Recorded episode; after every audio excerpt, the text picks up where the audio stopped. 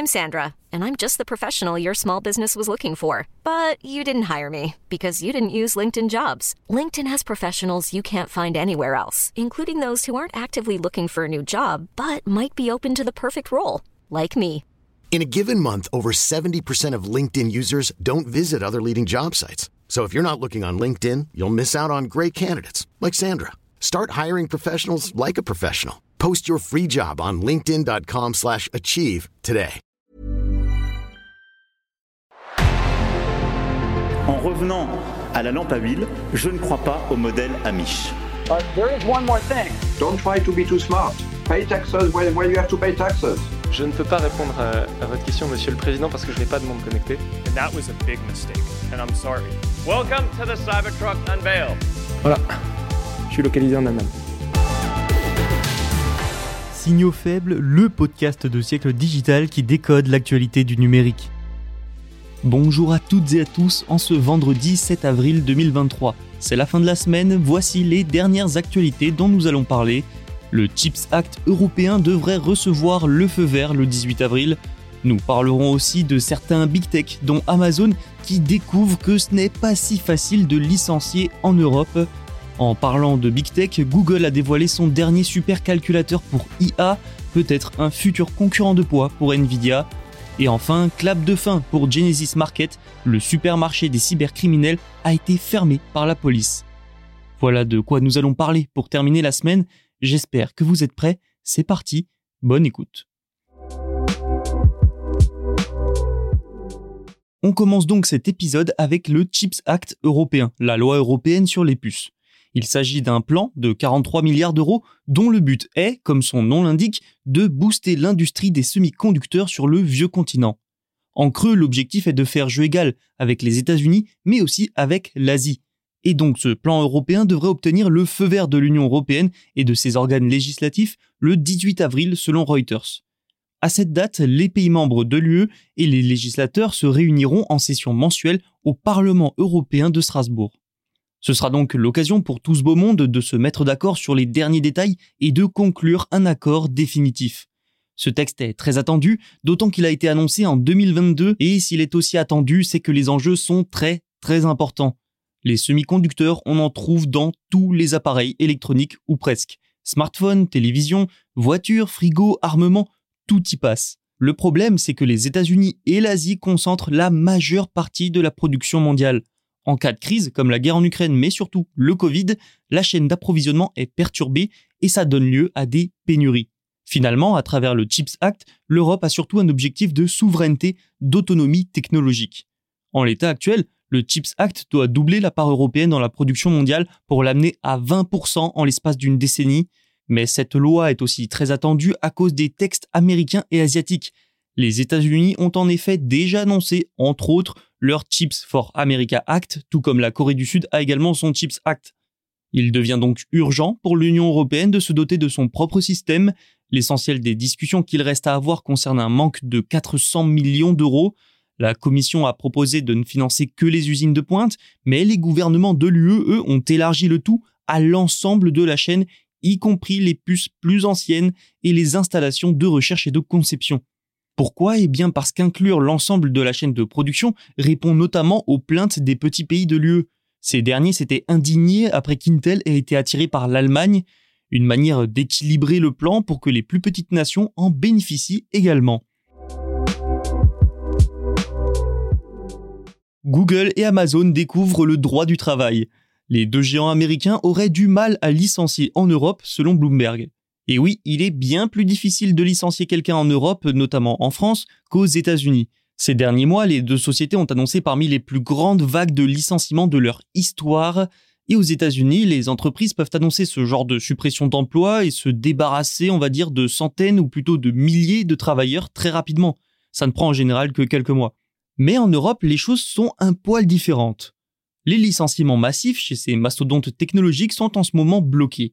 Pourquoi? À cause ou grâce aux protections issues du droit du travail. Des protections qui font qu'il est difficile de licencier des personnes dans certains pays sans avoir consulté au préalable des groupes et des syndicats d'employés. Prenons l'exemple de la France.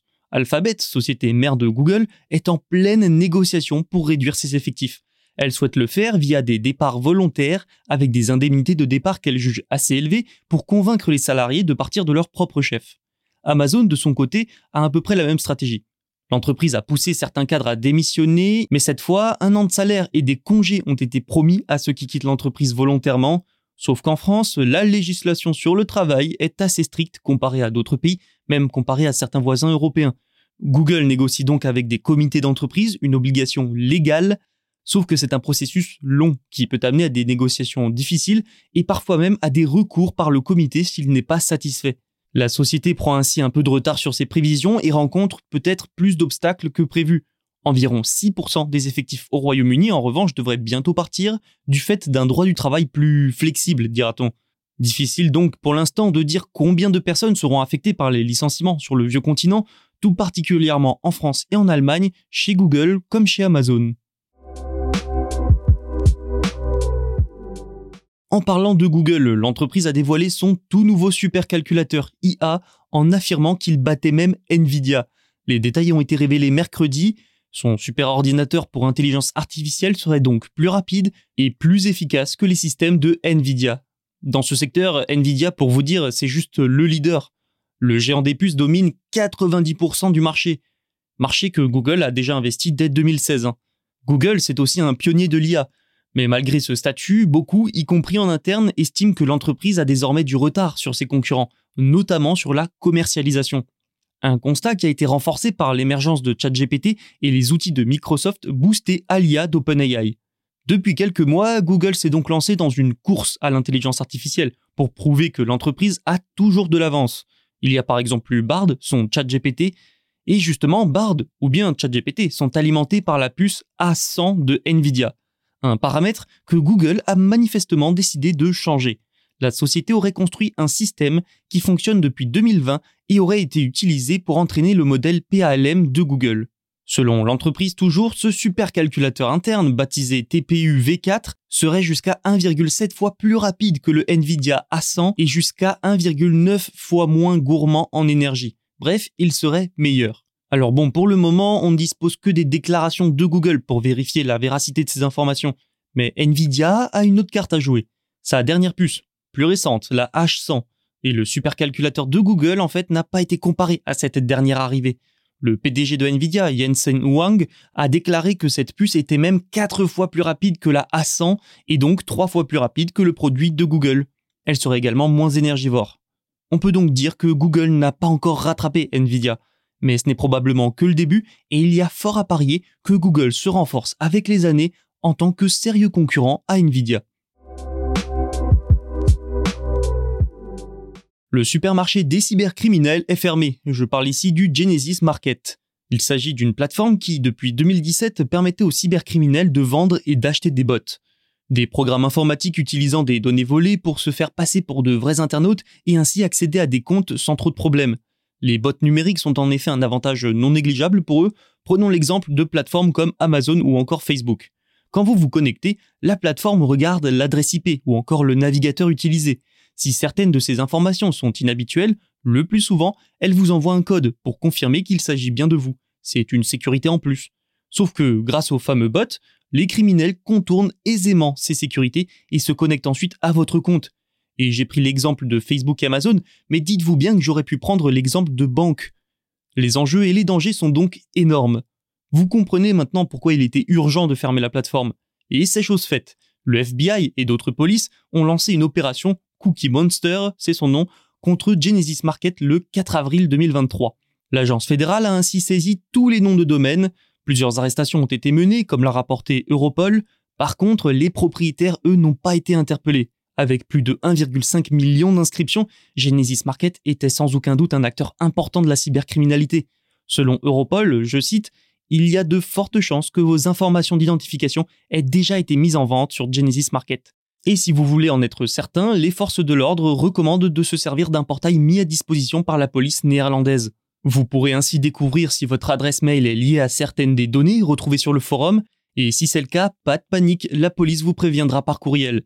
Il vous faudra ensuite scanner vos appareils avec un antivirus, changer vos identifiants et surtout prévenir tous les services potentiellement affectés.